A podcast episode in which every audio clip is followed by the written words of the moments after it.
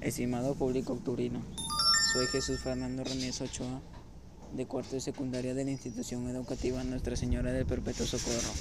Es un grato honor para mí hablarles sobre un tema muy, importante referido a cómo regular las emociones y cómo fortalecer la autoestima para la preservación de nuestra salud y el ambiente. Por ello invito a mis compañeras Yubixa Ramírez Rueda, Sara Isabel Moscol Cebedón, y Maricielos Cabana Sánchez, que nos darán a conocer su propuesta de acciones. La contaminación del ambiente en los últimos años se ha agudizado, sobre todo en nuestro distrito 26 de octubre, afectando no solo a la salud física, sino también a la salud emocional. Por eso les pregunto, ¿qué acciones propones para regular adecuadamente nuestras emociones? Hola a todos, soy Sara Moscol y lo que propongo para mejorar el manejo de las emociones es tomarse un tiempo para reflexionar sobre lo que sienten. Quiero decir que deben estar solos en un lugar donde haya ambiente, puede ser en un parque.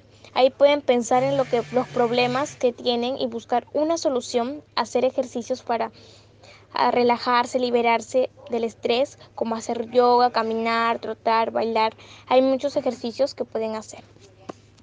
Buenas tardes, soy Maricelo Cabana Sánchez y mi propuesta de acción para el manejo de las emociones es entiende tus emociones, tómate un tiempo para reflexionar sobre lo que sientes y por qué reaccionas.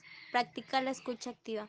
Puede ocurrir también que simplemente te hayas enojado por haber por no haber escuchado apropiadamente. En otras palabras, simplemente has oído. Haz ejercicio físico.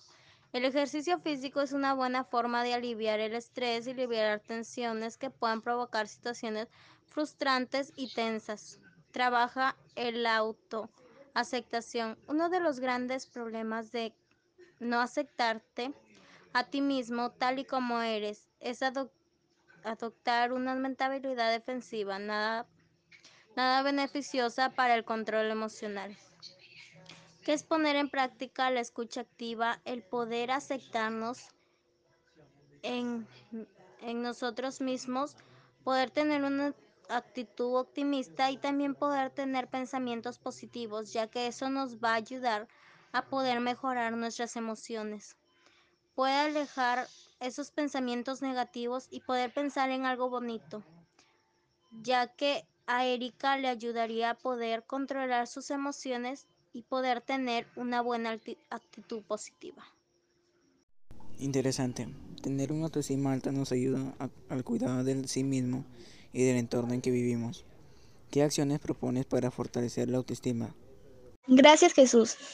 Soy Ubixa Ramírez y con respecto a la pregunta formulada, propongo que para fortalecer nuestra autoestima es importante lo siguiente. Conócete. Ámate a ti mismo. Deja de tener pensamientos negativos. No te compares con los demás, porque cada persona es diferente, ya sea en el aspecto físico, emocional. Y siempre recuerda que para ser felices se necesita eliminar dos cosas, el temor a ser juzgados y la necesidad de ser igual que todos, porque dedicarse a sentirse bien contigo mismo es como ganar la lotería. Y sobre todo evita ponerles atención a tus defectos y empieza a buscar aspectos positivos que lo contrarresten. Asimismo, considera los errores como oportunidades en aprendizaje. Acepta que cometerás errores porque todo, porque todo el mundo los comete. Fíjate metas. Piensa en lo que quieres hacer o tener en el futuro y luego diseña un plan para lograrlo. Gracias compañeras por compartir sus propuestas. Recuerden amigos de 26 de octubre que saber regular nuestras emociones y fortalecer nuestra autoestima contribuyen a preservar nuestra salud y, ambiente. Cuídense y no salgan de casa. Gracias.